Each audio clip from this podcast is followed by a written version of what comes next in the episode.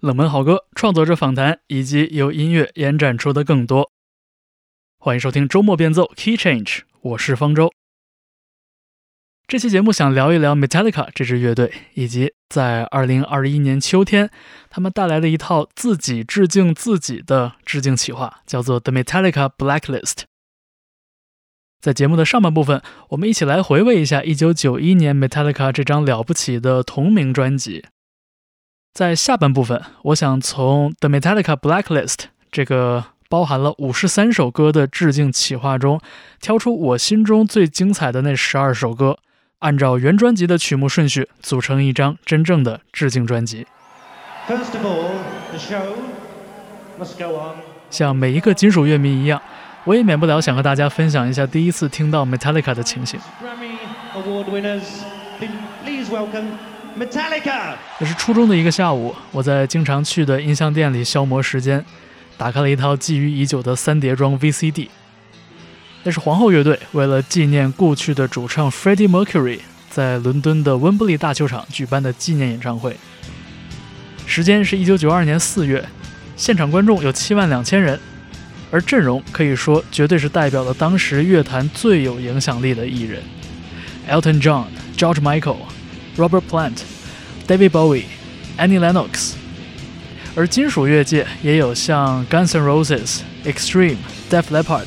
和 Metallica 出席，这些歌手、乐手与皇后乐队的三名成员互相组合，表演了不少皇后乐队的经典作品。这场演唱会第一个登台的就是 Metallica，四个黑衣小伙上台连演三首，顺次是 Enter Sandman、Sad But True 和 Nothing Else Matters。如果你是 Metallica 的乐迷，没错，这三首歌都出自之前一年，也就是1991年，他们发表的第五张专辑《Metallica》。这张同名专辑因为全黑色的封面，也被通俗的称作“黑专辑” The Black Album。在 Freddie Mercury 的致敬演唱会里边，Metallica 第一个登台，也是唯一一个在自己的表演时段没有翻唱 Queen。也没有其他乐手客串表演的乐队。换句话说，他们就是当天演出的暖场。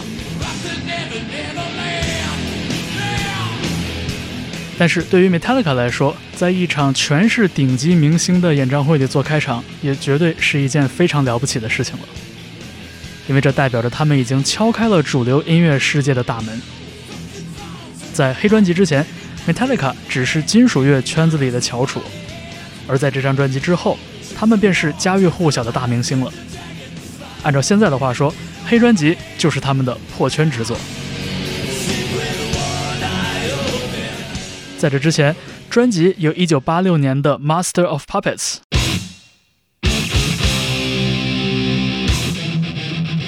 单曲由一九八八年《And Justice for All》里边得到过格莱美奖认可的《One》。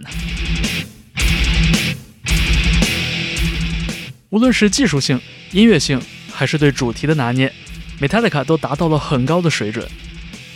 然而，所有在某个领域钻牛角尖的人都会遇到同样的一个问题，就是叫好不叫座。虽然钻研有钻研的乐趣，广大听众却不感兴趣。吉他手 Kirk 说，当时的巡演，他经常瞥见台下的观众眼神涣散、打哈欠，就觉得很泄气。那些十来分钟的长曲目，虽然乐队自己在台上爽到飞起，有各种转调、节奏的变化，能让懂行的人拍大腿叫好，但只要普通观众看不进去，他们就注定只能在金属乐的圈子里打转。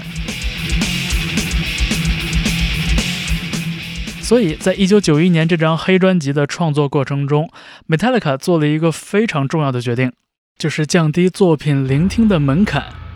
试图利用他们的技术功底，用四两拨千斤的方式写一些篇幅更短、听感更明快、旋律也更有记忆点的作品。他们直接雇佣了 Motley Crue 和 Bon Jovi 的混音师 Bob Rock，想复制那种肥厚、蓬松的流行金属声响。而 Bob Rock 直接提议要当制作人，因为他也看中了 Metallica 的潜力。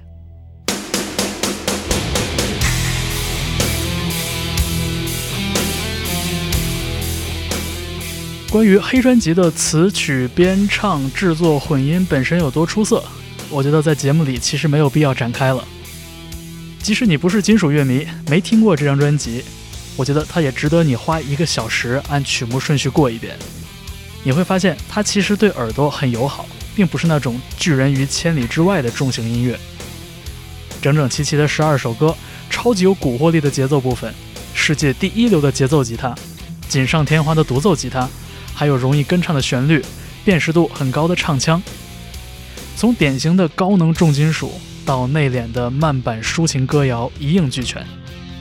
即使是对于流行音乐的语境来说，黑专辑也没有什么死角。而紧凑的歌曲结构向所谓的三分半流行曲靠拢，一下子笼络到了传统电台网络的青睐，加上拍摄的音乐录影带。Metallica 的黑专辑一下子拥抱住了广播和电视这些当时的新主流形态。这张专辑的成功可谓是水到渠成。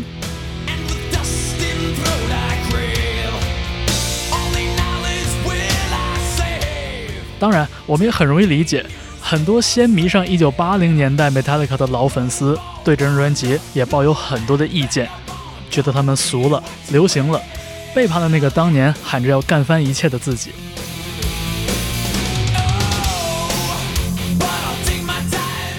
其实这些说的也都没错，但是当这个转变是乐队主动寻求来的，你就无法占据所有的道德制高点去批判他们。毕竟对于音乐行业来说，扬名立万的风口转瞬即逝，而 Metallica 毫无疑问抓住了这个从地下翻到地上的机会。就销售成绩而言，Metallica 的同名专辑在美国的公告牌专辑排行榜上总共停留了五百八十周，累计时间超过了十年。全球实体销售超过三千一百万张，而在 Spotify 上，光是《Enter Sandman》、《Nothing Else Matters》和《The Unforgiven》三首主打歌的点击量累计就已经接近十七亿。所以，不管大家是爱他还是烦他，Metallica 一九九一年的同名专辑的确成了一个标尺。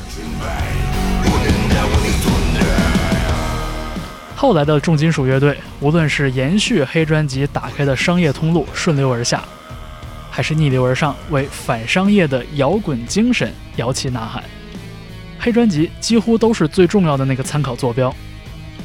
音乐人也喜欢翻唱 Metallica。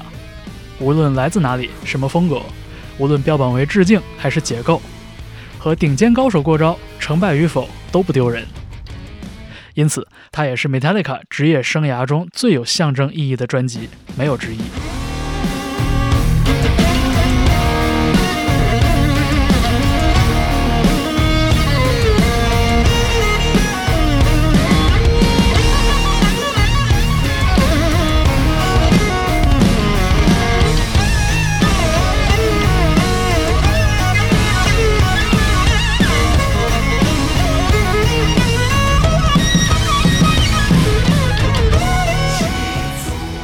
其实，如果你搜索 Metallica Tribute Album，你会发现音乐平台上有非常多的水平参差不齐的致敬专辑。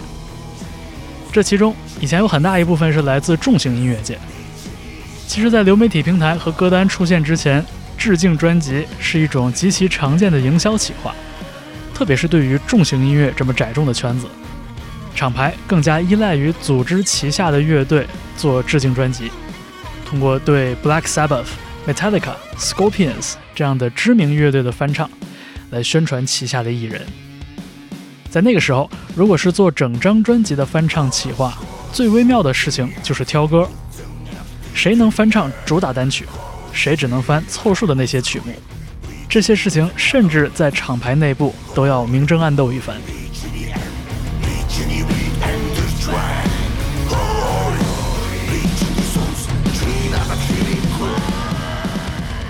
但是时代确实变了。当我们看到 The Metallica Blacklist 在黑专辑发行三十周年之际，重新把这一批作品和翻唱专辑这个概念同时带回了我们的视野，最直观的变化就是大家再也不需要明争暗斗抢作品了。Metallica 广发英雄帖的原则就是想唱就唱，请这些合作过的音乐人自由报名，选择自己想唱的歌曲。所以我们看到了原专辑十二首歌里边，热门单曲《Enter Sandman》有六个版本，《Sad But True》和《The Unforgiven》各有七个版本，《Nothing Else Matters》甚至有十二个版本。毫无节制的选曲就把这张翻唱企划变成了惨无人道的比稿大赛。而像《Of Wolf and Man》和《The Struggle Within》这样的冷门作品，各只有一支乐队选择翻唱。所以就造成了一种非常严重的头重脚轻的感觉。如果我们还能勉强将其称之为专辑的话，它根本没有什么整体性或者听感可言，尤其是和黑专辑原作的整体性相比。一旦突破了实体专辑的介质局限，意识到流媒体平台对曲目的无限容纳，大家想听哪里点哪里，那你放下的不仅仅是线性收听的局限。还有专辑这个概念和它相对应的尊严。点开 Metallica Blacklist 的页面，感觉像是坐上了歌手选秀的评委席，评点高低的权利毫无疑问被交到了听者手里。我甚至怀疑唱片公司就是故意这样做的，为的就是制造出更多的在网络上可以被讨论的话题。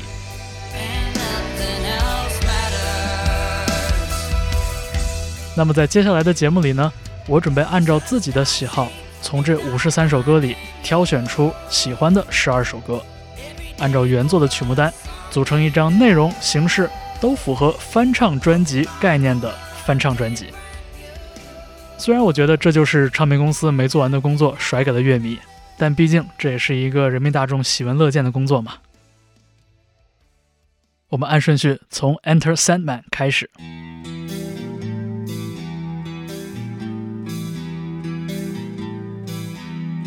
其实这张专辑的开篇曲就是一个深坑，毕竟《Enter Sandman》是黑专辑的第一主打单曲，而且是一首毫无疑问的杰作。它有一个精彩的吉他连复段，引入到了非常有煽动性的节奏部分，而节奏吉他牢牢地跟鼓和贝斯勾在一起，唱段又和节奏紧密结合，在此之上，吉他的华彩段落生长出来，形成了一个不可分割的整体。这是因为在创作这首歌的时候，James 和 Lars 两个人一直在做减法，不再像过往那样在一首歌里塞十个段落，而是像我们听到的《Enter Sandman》这样，整首歌的每一个段落都从同一个吉他连复段演变出来。比如我们听到的引子，前奏的递进，再递进。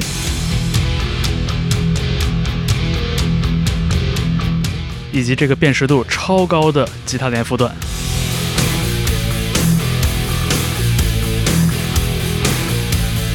副歌的部分也是由此演变而来。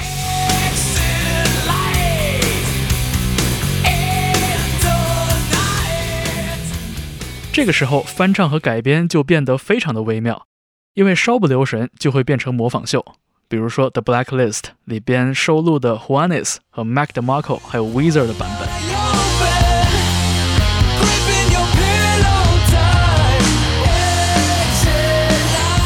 但是改编对于各个声部来说又是牵一发而动全身，像瑞典另类乐团 Ghost 加了钢琴，又让人觉得好像也没什么必要，加不加没区别。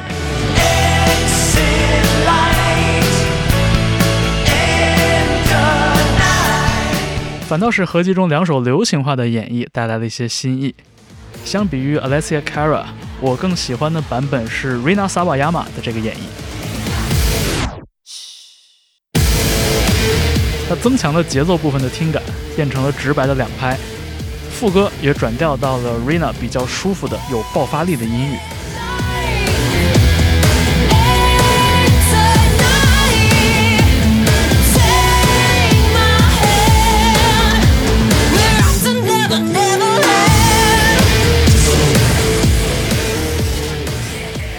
最重要的是，我觉得这首 Enter Sandman 最重要的两个特性。在 Rina Sawayama 的版本里边得到了非常好的保留和发挥，三分邪恶，七分诱惑，这是我的总结。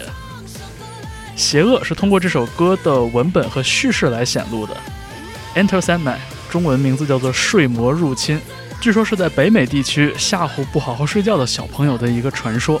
如果你不好好睡觉的话，睡魔 Sad Man 就要往你的眼睛里揉沙子。而这首歌诱惑的部分主要靠表演，包括 vocal 的表演，也包括乐器精彩的演奏。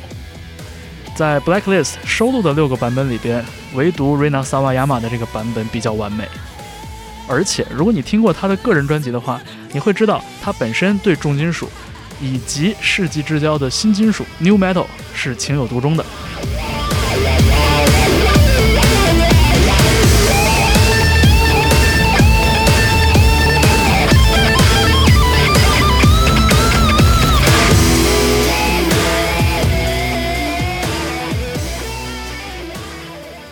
不过呢，还是要另外点名表扬一下 Weezer。显然，这支乐队他们是喜欢老摇滚的，但是他们的翻唱作品向来都比较乏善可陈，Enter Sandman 也不例外。但是精华出现在吉他 solo 的段落，他们没有拷贝 Kirk 的演奏风格，而是用吉他重现了这首歌的主歌旋律。这个操作有点让我想起了涅槃的《Smells Like Teen Spirit》。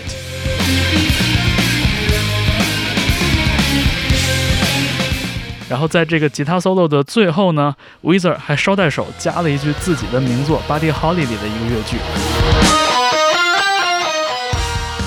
算是露了一手他们比较酷搜的这种幽默感吧。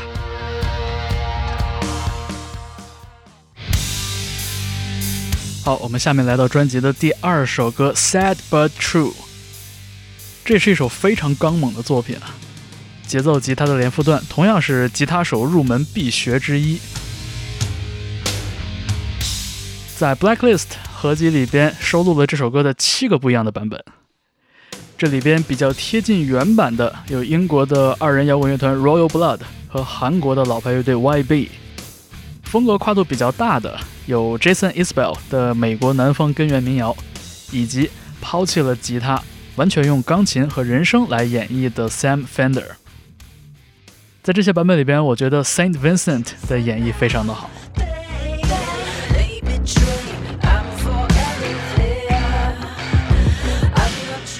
他把 Metallica 原作中，特别是节奏部分超高的强度和硬度，替换成了一种。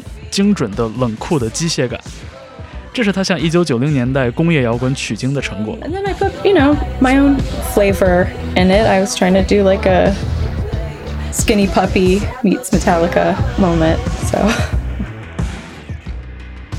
而形成强烈反差的是 Saint Vincent 对演唱的处理，那种唱腔中的粘滞和焦灼，主唱和和声的呼应关系。以及添加的周边效果，让他的嗓音对听者的耳朵形成了一种包围，那种近距离的感觉，带着一点点 Prince 风格的暧昧。这整首歌的改编听起来既似曾相识，但又非常的有原创性。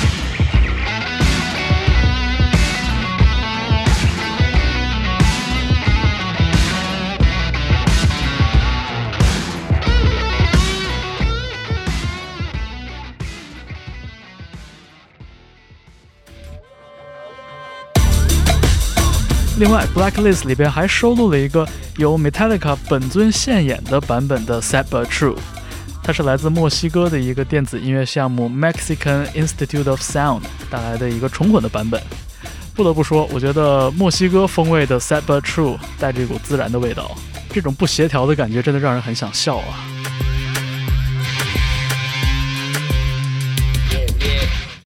好，我们行进到了 Metallica 黑专辑翻唱挑选的第三首歌《Holier Than Thou》。这首歌在 Blacklist 里边出现了五个版本，我觉得调性比较一致，都是在追求重现原作里边那种凶猛的感觉。苏格兰的乐团 Biffy Clyro 的版本有一个前后特别强烈的反差，而且这支乐队非常招牌的这个光滑的和声也出现在里边。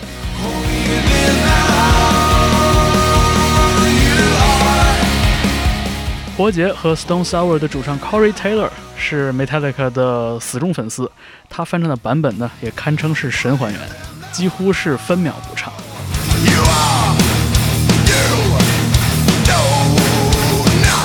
但是我挑中的是来自美国的硬核朋克乐团 Off 的这个版本，主要是因为结尾的部分有一段乱入的管乐，难得让人眼前一亮。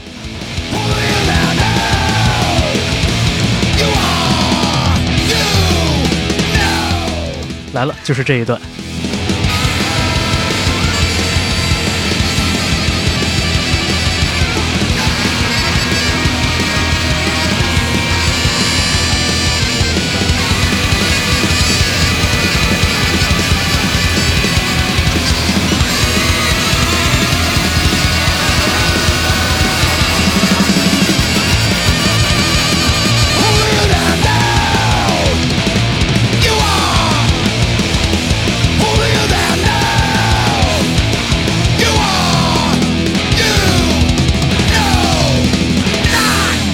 这就是来自加州的硬核朋克全明星乐团 Off 翻唱的《Holier Than Thou》。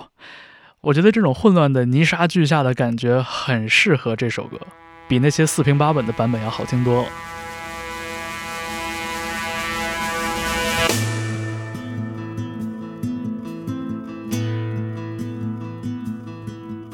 您现在收听的是 Key Change 周末变奏。这个板块，我们来盘点一下致敬 Metallica 同名专辑的 Blacklist 翻唱企划。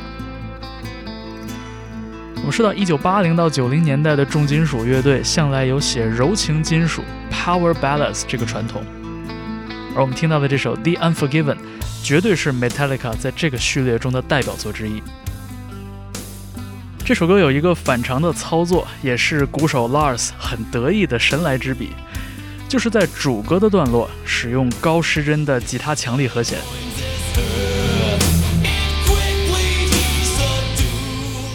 然后到了副歌，情绪应该推上去的高潮部分，反而回归到轻音的吉他分解和弦。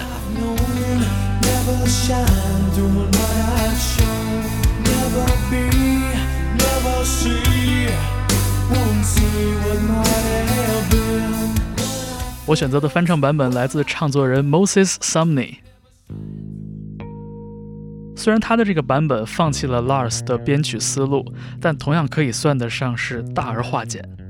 整首歌只有柔美的嗓音和写意的 bass 相互应和。为这首歌担纲编曲的是 Moses Sumney 乐队的贝斯手 Aaron Liao，他讲究的贝斯编排和演奏，甚至让很多人想起了 Cliff Burton。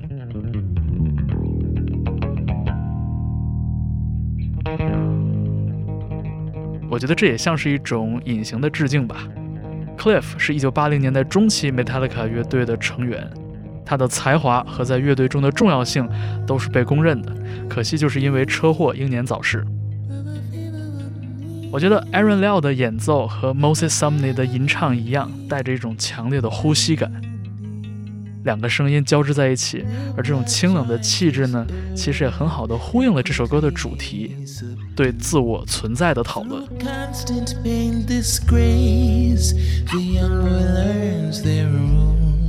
和很多人一样，我也觉得这首歌是 Blacklist 五十三首作品中的最佳改编，所以我们多听一会儿。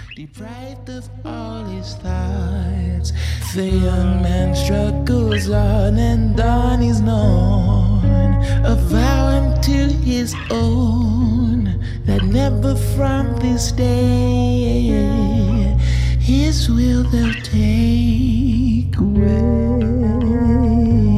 What I've felt, what I've known, never shine through in what I've shown. Never be, never see, won't see what might have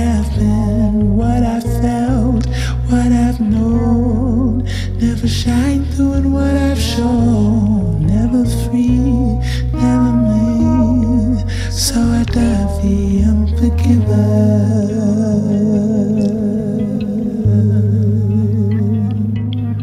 They dedicate their lives to running all of his. He tries to please them all. This bitter man he is. Throughout his life, the same. He's battled constantly. This fight he cannot win. A tired man they see no longer cares. 这就是 Moses Sumney 翻唱 Metallica 的这首《The Unforgiven》。我们继续行进到 Metallica 黑专辑中的第五首歌《Wherever I May Roam》。 这首歌最有辨识度的，应该就是前奏的这句旋律了。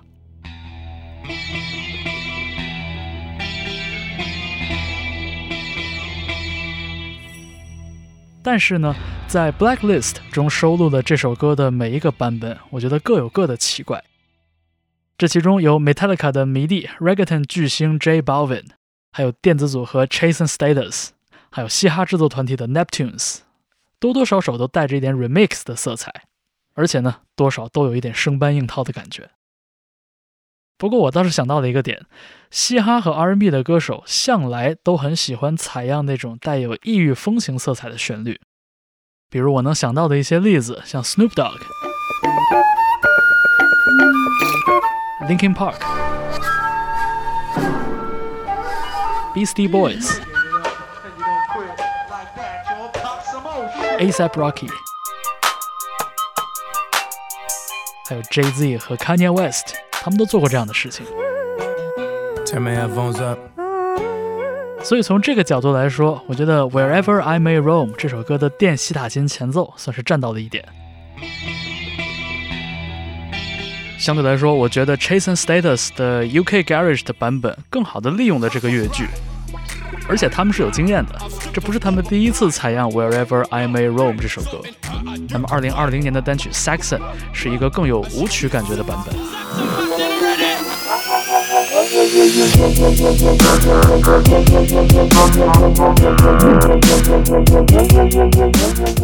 我们再来听2021年 Blacklist 的版本。crave or the knowledge will I save? To this game you stay a slave. To the game you stay a slave.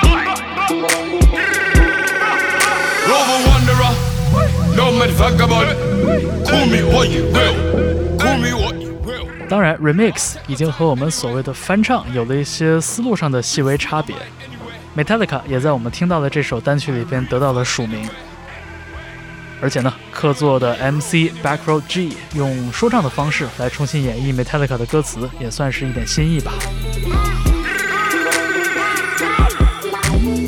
但是说到新意，我觉得专辑中下面这首歌曲《Don't Tread on Me》的几个演绎的版本呢，都显得非常的普通。我选了丹麦乐队 Volbeat 演绎的版本。这首歌跟原版相比呢，稍微调整了一下歌曲的速度，也增添了节奏快慢之间的反差，我觉得还算可以吧。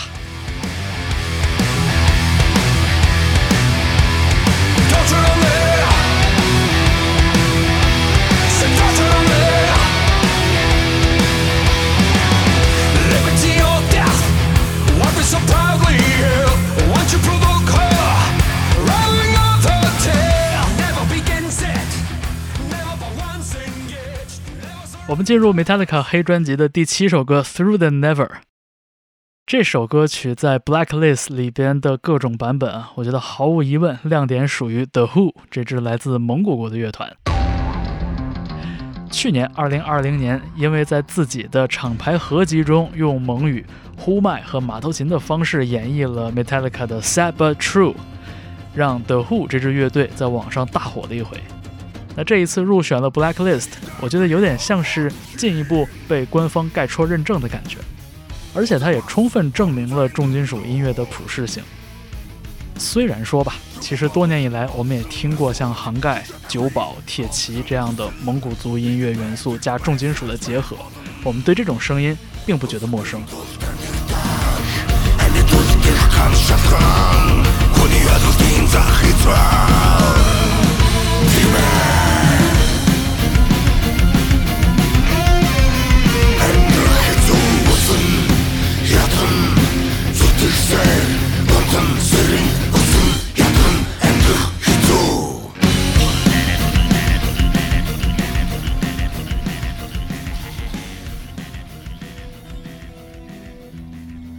下面我们来到黑专辑的第八首歌这毫无疑问是 metallica 流传最广的作品也是黑专辑中最适合改编的曲目 nothing else matters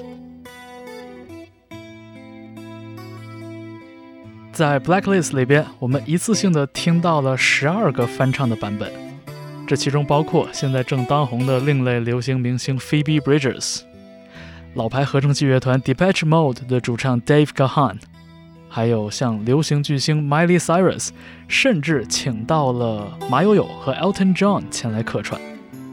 没有什么理由，人家就是请得动，因为所以。只可惜呢，我对全明星阵容向来都不太感冒。而且重要的一点是，我觉得《Nothing Else Matters》这首歌本身的情感是比较内敛的，它不太适合流行明星的那种张扬的演绎方式。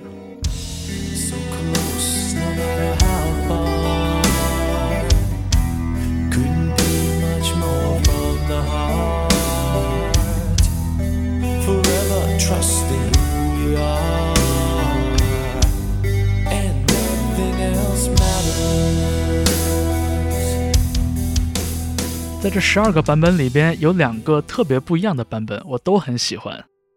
首先是古典钢琴家 Igor Levit 改编的演奏曲。虽然这首作品的前三分之一听起来有点像书店的背景音乐，平平无奇，但是到后边的变奏越来越精彩。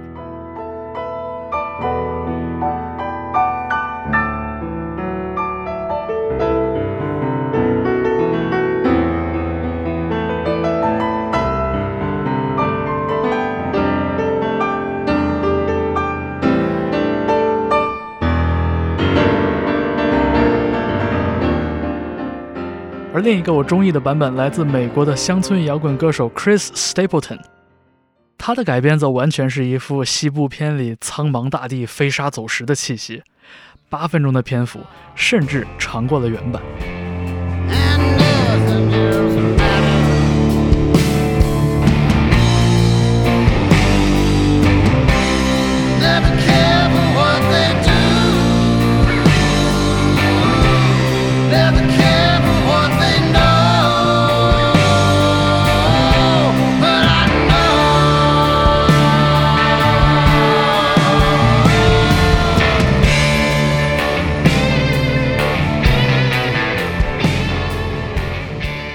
我觉得这两个版本的差别虽然特别大，但是呢，恰好从不同的角度反映了这首歌曲的精髓。Nothing Else Matters 明显是一首带着情歌意味的作品。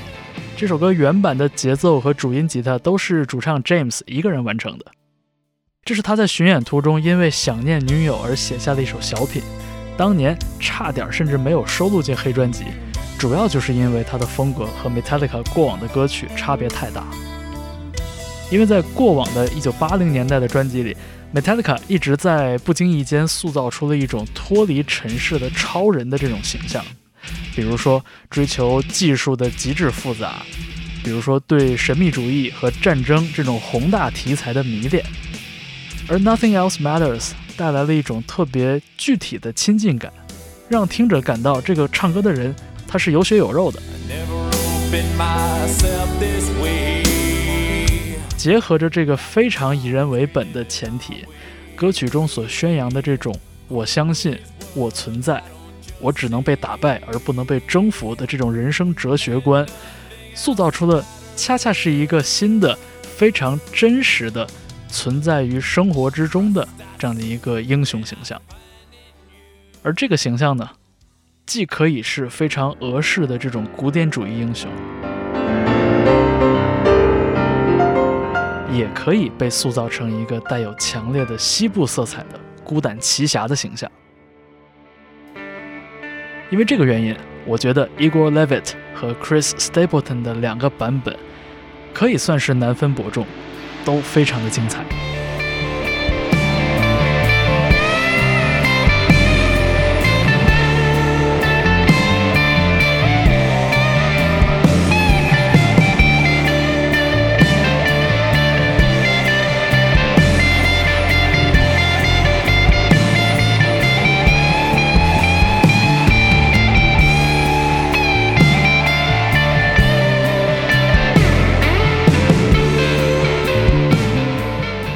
正在收听的是 Key Change，我是方舟。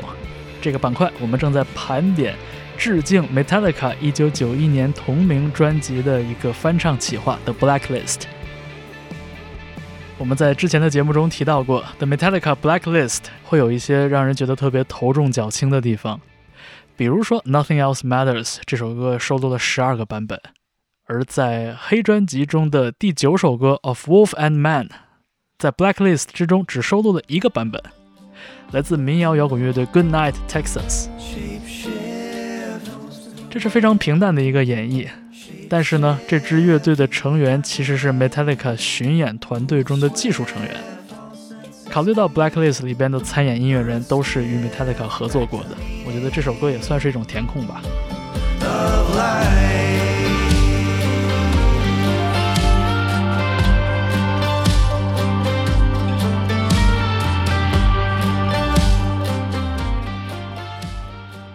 那我们快进到黑专辑中的第十首歌《The God That Failed》。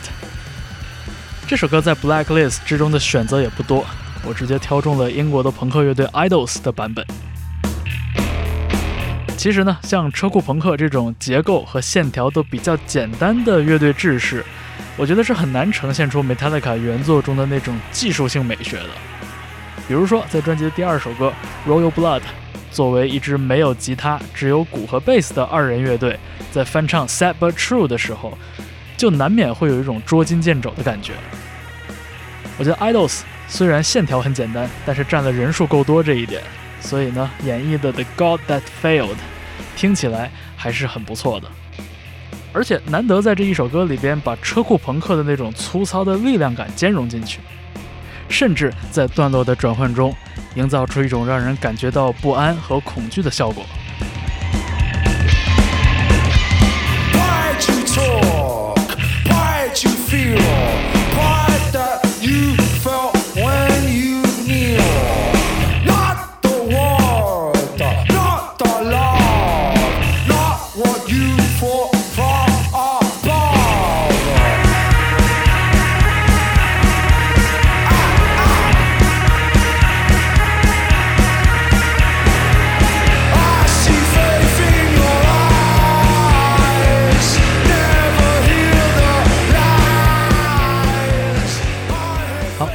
继续，下面专辑中的第十一首作品《My Friend of Misery》。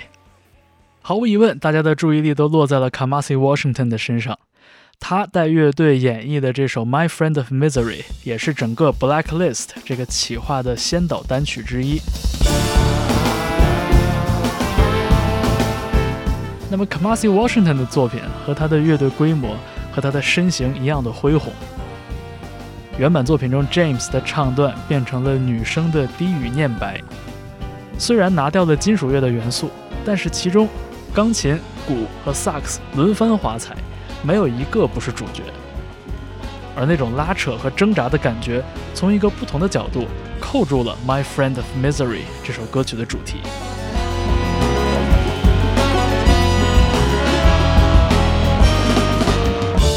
you just took that 同时，我觉得这首歌还有一个暗线的线索。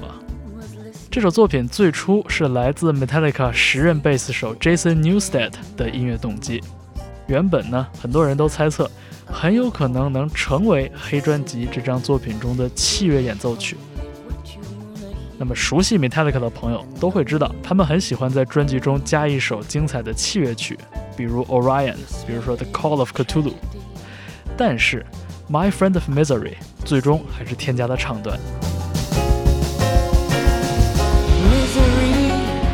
很多人都觉得 Jason 在效力 Metallica 的十四年时间里边，一直被 James 和 Lars 打压，觉得如果不是说前任 Cliff Burton 的光环和留下的这种情感负担的话，Jason 本来应该受到更多的关注。这个事情最近在 Metallica 接受 Zane Lowe 的采访中，其实乐队本身也承认了。所以话说回来啊，Kamasi Washington 演绎的这个版本，虽然提炼了词曲，而摒弃了原版的这个编曲，但是他精彩的演奏，还是让人忍不住联想了一下，关于 Jason Newsted，关于 Metallica 的这些精彩的器乐演奏曲。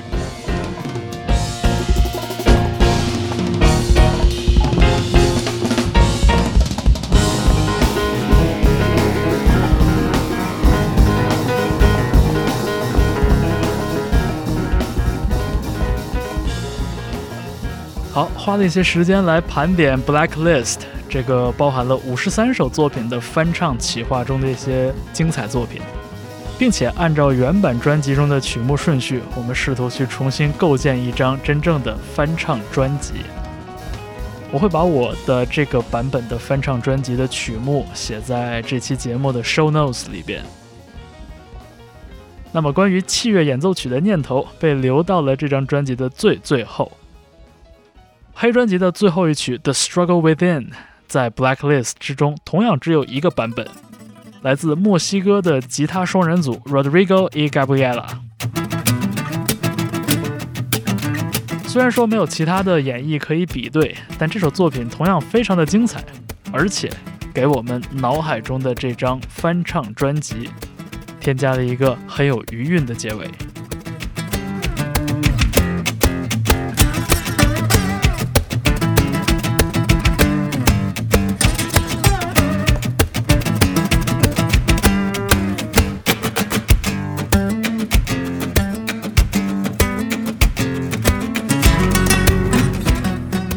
如果你喜欢这个风格的话，其实 Rodrigo y Gabriela 这个组合过往就经常在演奏会里边翻弹 Metallica 的作品，包括 One，包括 Orion，他们都有过演绎，确实非常精彩。我觉得就像 Bob Marley 之于雷鬼乐，Metallica 在一九九零年代之后也成为了重金属音乐广泛意义上的一个象征，而黑专辑之于 Metallica，毫无疑问就是蒙娜丽莎一样的存在。它甚至成了一张给不听金属乐的人听的金属专辑。那么说到 Metallica 的影响力，其实我觉得刚刚我们梳理过的这张 Blacklist 翻唱企划本身就已经很说明问题了。其中召集到了五十三组艺人，不同国家、不同年代、不同性别、不同风格，他们天然的就标记出了一个边界。而这个边界所划定出的 Metallica 的影响力范围，毫无疑问是非常的广。这里边有流行界的明星，有热衷于跨界的艺人，还有很多来自消费人口众多的拉丁音乐圈，以及还有几个和 Metallica 有强相关性的风格领域，比如说美国的根源乡村音乐，比如说嘻哈音乐。比如我们现在听到的这首歌，就是 Eminem 在零九年的专辑中的一首歌《Same Song and Dance》里边的这个反复出现的旋律，其实就是 Metallica One 这首歌的开始的那个 riff。这里边有一个暗合的线索，就是黑专辑发行的时候，正是美国公告牌排行榜更换销售统计系统的时候。公告牌开始通过条形码和电脑来统计销售量，而不再是通过零售商的手动统计和汇总。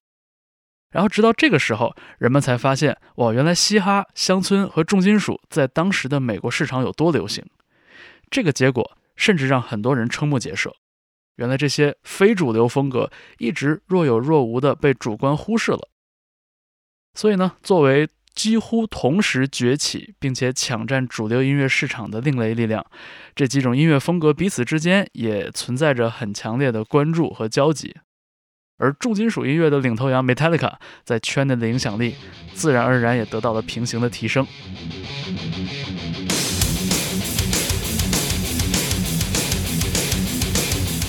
不过在中国呢，我们面临的是一个完全不一样的音乐语境。Thrash metal 也好，Heavy metal 也好，重型音乐从来没有真正进入过我们的主流视野。就像我在节目开头中所描述的，Metallica 一直流传于各地的打口唱片店，以编译为主的欧美音乐杂志和后来的网络下载里边，哺育了不计其数的懵懂的摇滚青年，包括我在内。但是歪打正着的是，这样的暗地里游走，也间接。保留住了 Metallica 在一九八零年代所树立的反文化英雄的形象，哪怕他们在黑专辑之后已经是世界顶流了，他们在中国依然是暗处的神。他们的影响力也基本仅限于摇滚乐这个小圈子。我记得 Metallica 二零一三年第一次来华开演唱会，在上海，基本上你能想到的国内的老摇滚乐手都聚齐了。我记得当时散场的时候，我身边就是超载的主唱高旗。可能直到2014年格莱美颁奖礼上，朗朗和 Metallica 共同表演《One》，才为这支乐队在我们的主流视野里边吸引到了一些关注。当然了，在音乐圈里边，他们的影响力还是统治性的。比如说，我印象很深，我听过一支叫做《渗透》的中国乐队。我就跳出来就和你作对，你吓唬谁？你说你就正确，数着政治你不配。为了活着我出卖精神，为了活着我出卖肉体，为了活着我出卖全部信仰，才换来我们。我要为我爸妈活着，我要为我弟兄活着。虽然说模仿的痕迹重了一些，制作的质感差了一些，但这确实是一张认真的专辑。我觉得这就是 Metallica 在另一个文化、在另一个国度落地发芽的小果实。那当我们讨论一支乐队的影响力，我觉得其实还有一个不成文的参考，就是看人们有多愿意开他们的玩笑。Metallica 也是这样的一支乐队，当他们进入了流行文化的视野，特别是进入了互联网时代，他们也面临着各种各样的调侃和解构。比如，如果你问一个摇滚乐迷 Metallica 的招牌声音是什么，我敢打赌，十个里边有九个会告诉你是 James 的唱腔，特别是他唱那个 Yeah，十有八九还会模仿一下。What's a real one? 之前有一个乐迷把 Metallica 出道以来所有歌曲中出现的 Yeah 都剪到了一起。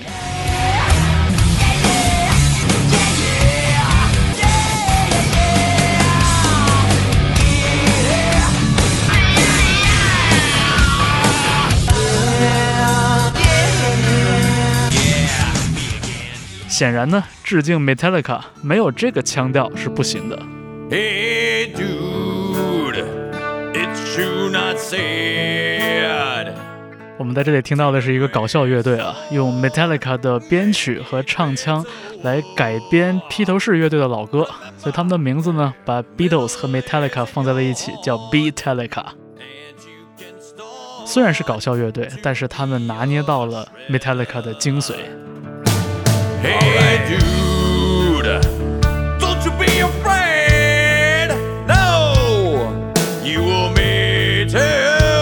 go，we go 我们说回到流行文化中的 Metallica，在2003年，他们被南方公园写进了剧本。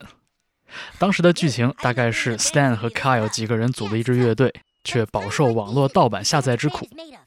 他们在罢工抗议的时候被 Metallica 遇到了，Hey, are you the guys protesting free internet music downloading? Hey, it's that Lars Ulrich guy. That's right. Metallica is behind you, dude. 而几个老哥立刻抢占了这场运动的风头，成为了主角。这件事情映射的其实是2000年 Metallica 对 Napster 的诉讼案，这也是当时第一起艺人起诉网络文件共享软件的案件。那对于我们这些在国内长大、听音乐严重依赖盗版和互联网的人来说，当年这个案子里边，Metallica 所表现出的决绝，甚至让很多人都不太理解。说不就是 P2P 软件下的你几首歌吗？怎么就成了敲诈勒索了？但是 Metallica 就是锱铢必较，分毫不让。很多人觉得他们有点守财奴，但是时至今日，我们早已经无需解释盗版和非法下载对创作者的伤害。而 Metallica 当时做的确实是一件非常正确而且很有前瞻性的事情，也算是给同行艺人探了探路。所以，我们说回来，确实 Metallica 非常知道应该经营自己的作品版权这件事情，而且呢，他们有着超乎常人的坚持。我觉得这个也是他们重要的成功之道。在一九九四年的时候，Metallica 和当时的唱片公司华纳就更新了合作协议，约定他们在华纳发行的所有作品的录音版权以及长视频版权，比如说演唱会实况录像，有效期只到二零一二年十一月三十号。过了这一天，华纳就不再拥有这些作品的版权，而 Metallica 可以对自己多年以来积累的作品开始百分之百的做主，他们想怎么搞事情就怎么搞。所以说啊，在一九九四年的时候，Metallica 已经想好了十八年之后他们应该如何规划自己的作品。当然，我们也不是说这老哥几个料事如神，其实这十八年里边，乐队也不是没有接近崩盘的时刻。我只是说这种远见是非常值得珍惜的。done on it, that part bothers me. You know, it's the only way of avoiding that is agreeing with you. 所以，像2021年乐队成军四十周年、黑专辑发行三十周年的这个时刻，Metallica 也完全有理由来策划一场庆祝。我们在背景里听到的《Nothing Else Matters》的演奏曲是电影作曲家 James Newton Howard 为迪士尼电影《Jungle Cruise》改编的插曲版本。这也是 Metallica 的作品第一次进入迪士尼这个商业帝国的产品体系。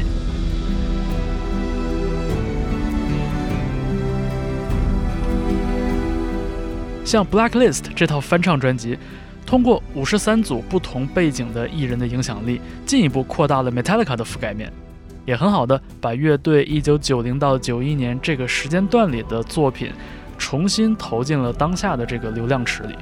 比如说视频网站的评论区、音乐平台的算法推荐，还有短视频平台的填鸭。当然了，再加上媒体、乐评人、自媒体的梳理，这些对于作品而言都是一种很好的再循环。我最近看了 Metallica 全员做客 Zane Lowe 的访谈节目啊，在其中，乐队表达了这样的一个理念，我觉得很有意义，也很有助于再次帮我们打破对摇滚乐这个迷思的种种想象。You know, when uh, Pete Townsend and, and Roger Daltrey were talking about, I hope I die before I get old. I mean, that was the that was the spirit of rock and roll. Rock and roll wasn't supposed to age. Rock and roll wasn't supposed to live on. Like 鼓手 this. So Lars the 说， fact that 从 The Who， 40从 years Pete later, Townsend 的那个年代开始， the fact that 摇滚乐讲的就是永远年轻，甚至要 die young。所有人都讲要像烟花一样绚丽绽放一次，没有人知道摇滚乐要怎样变老。 但是你想想这个事情啊，你可以叛逆一次，放纵两次，反抗这个世界三次、四次、五次，但这都会是转瞬即逝的。其实如何与这个世界周旋，这个才是一辈子的问题。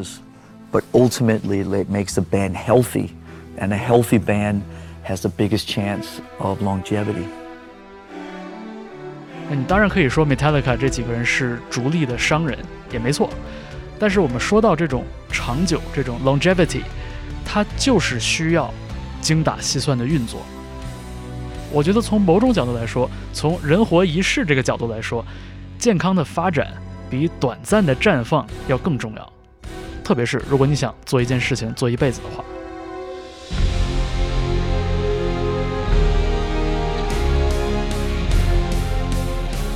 好，呃，不知不觉讲了好多 Metallica 的事情啊。